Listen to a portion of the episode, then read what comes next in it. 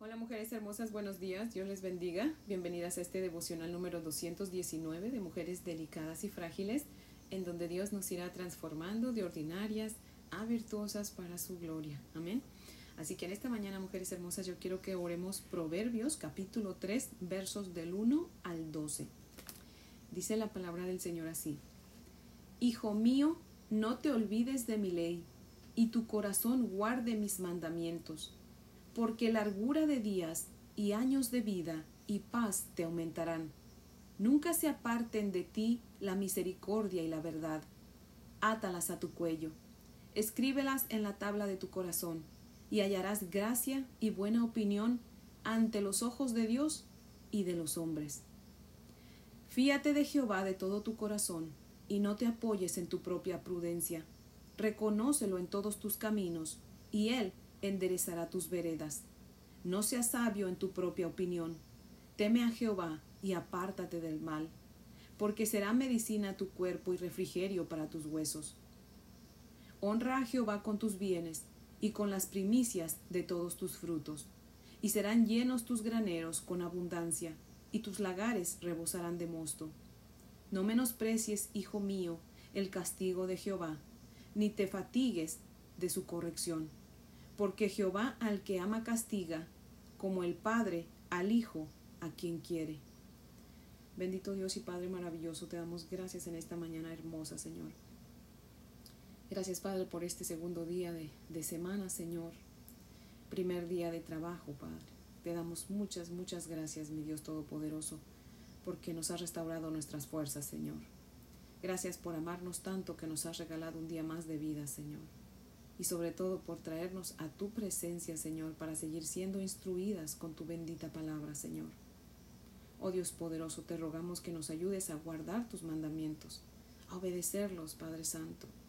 No para ser salvas, Señor, eso lo hemos reconocido ya, Señor, lo hemos aprendido, sino por gratitud de que ya somos salvas, de que nos has salvado por medio de tu Hijo Jesucristo, Señor. Oh Dios Todopoderoso, te rogamos que nos llenes de tu paz, Señor, y que nos ayudes, Padre amado, para que la misericordia y la verdad siempre estén en nosotras, Señor. Que seamos practicantes de misericordia y de verdad, Señor, aún cuando por decir la verdad suframos, Padre amado. Oh Dios Todopoderoso, ayúdanos a siempre ser veraces, Padre Santo. Queremos, Señor, hallar buena opinión delante de ti, Señor. Y queremos hallar gracia delante de ti, Padre Santo. Y es por eso que queremos, Señor, vivir en santidad y hacer las cosas que a ti te agradan, Padre fiel. Oh Dios poderoso, ayúdanos a no confiar en nadie más que en ti, Señor, porque tú eres el único digno de confianza y el único que realmente nos puede ayudar, Señor. Así que en ti ponemos nuestra esperanza, Señor. En ti hemos confiado y seguiremos confiando, Padre. Solamente te rogamos que tú nos fortalezcas por si tuviéramos que enfrentar cosas difíciles, Señor. Tú sabes por qué permites cada situación en nuestras vidas, Señor. Te damos muchas gracias por los tiempos de refrigerio que tú nos das, Señor. Y te pedimos, Señor, que tú seas con nosotras en todo tiempo, Señor, en todo momento, en todo lugar, Señor. Por favor, no permitas que nos apartemos de ti, ni a diestra ni a siniestra, Señor. Por favor, permite que tu Espíritu Santo sea derramado fresco sobre de nosotras, Señor, para que podamos entender tu palabra, Señor, y podamos llevarla a la práctica, Señor. Ayúdanos, Padre. No permitas que pongamos nuestra mirada en nada más que en nuestro Señor Jesucristo. Por favor, mi Dios bendito, porque te lo pedimos en su nombre y para su gloria. Amén, Padre fiel. Bueno, mujeres hermosas, si tienen su Biblia, les invito a que la abran conmigo en Éxodo. Vamos a leer Éxodo, capítulo 21, y vamos a leer los versos del 1 al 11. 21 del 1 al 11. Dice la palabra del Señor así. Estas son las leyes que les pondrás. Si comprares siervo hebreo, seis años servirá, mas el séptimo saldrá libre de balde. Si entró solo, solo saldrá. Si tenía mujer, saldrá él y su mujer con él. Si su amo le hubiere dado mujer y ella le diere hijos o hijas, la mujer y sus hijos serán de su amo y él saldrá solo. Y si el siervo dijere, yo amo a mi señor, amo a mi mujer, y a mis hijos, no saldré libre. Entonces su amo lo llevará ante los jueces y le hará estar junto a la puerta o al poste, y su amo le horadará la oreja con lesna, y será su siervo para siempre. Y cuando alguno vendiere su hija por sierva, no saldrá ella como suelen salir los siervos, si no, si no agradare a su señor, por lo cual no la tomó por esposa, se le permitirá, se le permitirá perdón, que se rescate, y no la podrá vender a pueblo extraño cuando la desechare. Mas si la hubiere desposado con su hijo, hará con ella según la costumbre de las hijas. Si tomare para él otra mujer, no disminuirá su alimento, ni su vestido, ni el deber conyugal, y si ninguna de estas tres cosas hiciere, ella saldrá de gracia sin dinero. Amén. Esa es la palabra del Señor. Ahora les voy a leer el comentario de Matthew Henry, que dice lo siguiente. Las leyes de este capítulo se relacionan con los mandamientos quinto y sexto, y aunque difieren de nuestra época y costumbre, ni son obligatorios para nosotros, explican, no obstante, la ley moral y las reglas de la justicia natural. El esclavo en su estado de servidumbre era un símbolo del estado de, esclavitud del pecado a Satanás y a la ley y a la ley, estado al que el hombre ingresa por robar la gloria de Dios, por transgredir sus preceptos. Igualmente recibir la libertad será símbolo de la libertad con la cual Cristo, el Hijo de Dios, libera a su pueblo de la esclavitud que es verdaderamente libre. Esto lo hizo gratuitamente, sin dinero y sin precio, por pura gracia. Amén. Gloria a Dios, ¿verdad? Desafortunadamente hay mucha controversia en cuanto a la parte de la de la Santa Escritura que acabamos de leer, por cuanto habla de la esclavitud. Muchos preguntan, ¿está Dios instituyendo la esclavitud?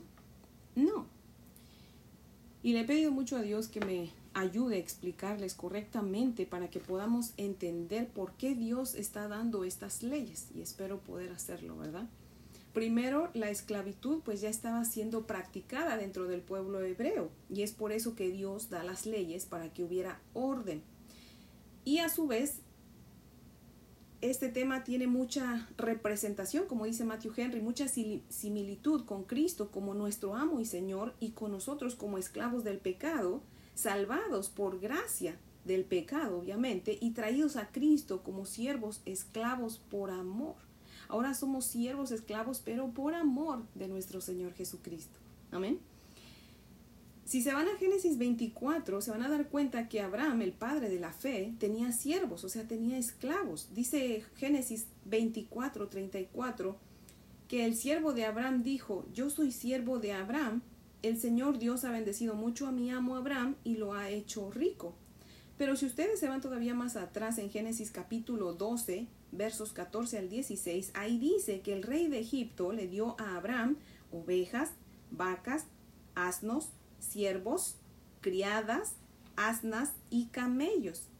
¿Se acuerdan del contexto de esta historia? Si no, no, se acuerda, pues escuche el devocional de Génesis capítulo 12, donde estén esos versículos del 14 al 16, que de hecho todo el capítulo 12 ahí le va, usted va a entrar en contexto y se va a acordar, ¿verdad?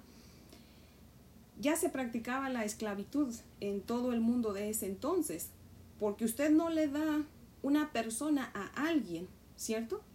En ese entonces, y desafortunadamente en muchos lugares todavía hay esclavitud, y cuando alguien le da o le daba personas a alguien, se las daba como esclavos, no para que ellos escogieran su horario de trabajo, ¿verdad? Entonces, ¿qué estaba haciendo Dios aquí en esta escritura que leímos de Éxodo 21? Dios estaba de alguna forma protegiendo a los esclavos al dar esas leyes, perdón, al dar esa ley, ¿verdad? O esas leyes. Dios conoce nuestro corazón y sabe lo perversos que somos y por eso nos da leyes. Aunque déjeme decirle que todo aquel que no teme a Dios, pues no obedece la ley de Dios, ¿verdad? ¿Y qué fue lo que pasó después? Quebrantaron la ley de Dios y ya no los dejaban ir nunca. Dios dijo que trabajaran seis años y en el séptimo año los dejaran ir libres, pero no, los hacían esclavos para siempre, los torturaban, los maltrataban, el diablo siempre, siempre ha tergiversado la palabra de Dios y ha hecho que los perversos entiendan la Biblia a su antojo. Por eso es que les digo, mujeres hermosas, leamos toda la Biblia. La gente leía y agarraba, y bueno, y todavía hasta la fecha, ¿verdad? Leen y agarran lo que les conviene. Entonces decían, Dios instituyó la esclavitud, así que yo la voy a practicar, porque la esclavitud es bíblica. Pero no, no es así, la esclavitud no es bíblica. Para empezar, los esclavos se hacían esclavos solos por decisión propia, porque habían robado algo y tenían, o sea, lo restituían haciéndose este, esclavos porque no tenían suficiente dinero y por ende pues no tenían comida, ¿verdad? Y pues iban a donde un rico y le decían, mira, no tengo que comer, ¿qué te parece? Yo trabajo para ti y tú me alimentas. O tenían una deuda porque habían pedido prestado y pues al no poder pagar se entregaban como esclavos. Al ver Dios nuestra maldad, ha de haber dicho, los ricos se van a querer aprovechar de los pobres, así que les diré que solo los dejen trabajar por seis años y que los liberen, ¿verdad? Y así pues el esclavo, eh, ya si el esclavo quiere quedarse, ¿verdad? Pues se puede quedar para siempre, pero ya va a ser decisión de él, ¿verdad? No a la fuerza. Recordemos que el pueblo de Israel había sido esclavo a la fuerza por 430 años en Egipto y habían sido muy maltratados. Y Dios quería evitar que ellos maltrataran a otros. Dios prohíbe, de hecho, que se roben eh, a las personas para esclavizarlas. Mire lo que dice el verso 16 ahí en Éxodo 21. Dice, Asimismo, el que robare una persona y la vendiere, o si fuere hallada en sus manos, o sea, ya que la hubiera hecho esclavo para él, morirá. ¿Sí ve? Dios no estaba instituyendo la esclavitud, estaba tratando de ayudar a los que se hacían esclavos solos. ¿Sí ve?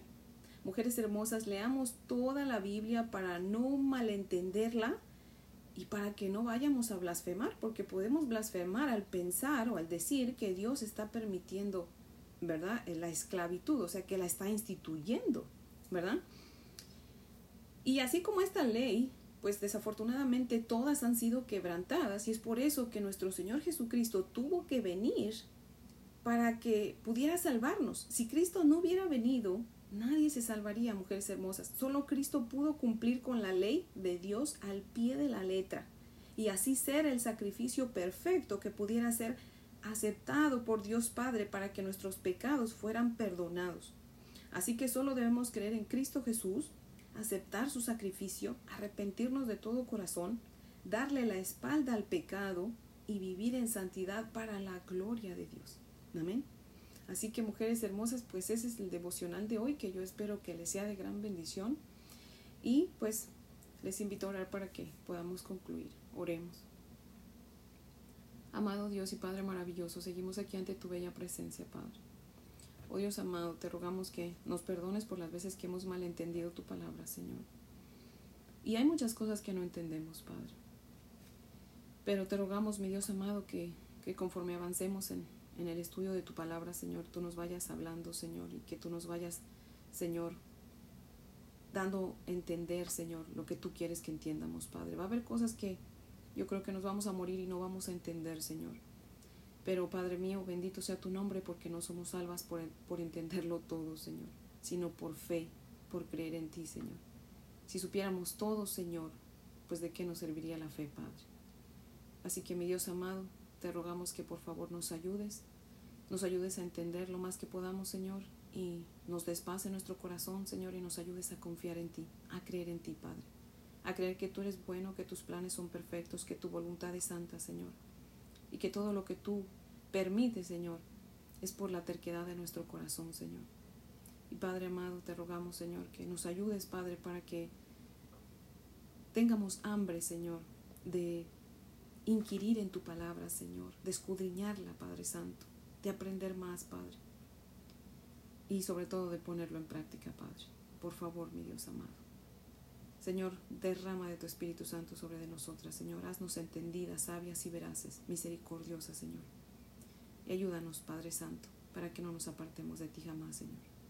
Oh Dios poderoso, por favor, quédate con nosotros hoy y siempre y con los nuestros, Señor. Y por favor, seas tú supliendo las necesidades de cada una que estamos escuchando, Señor, que estamos en este podcast, Padre. Por favor, mi Dios amado, obra en nuestros corazones, obra en nuestras necesidades conforme a tu voluntad en Cristo Jesús, Padre. Y es por Él que te pedimos todo esto, Señor, en su nombre y para su gloria, Padre. Amén, Señor. Bueno, mujeres hermosas, espero que tengan un día muy bendecido. Hoy es comienzo de semana, así que espero que Dios me les bendiga a todas y que me las prospere sobre todo que nos dé mucha sabiduría para seguir aprendiendo de Él. Amén.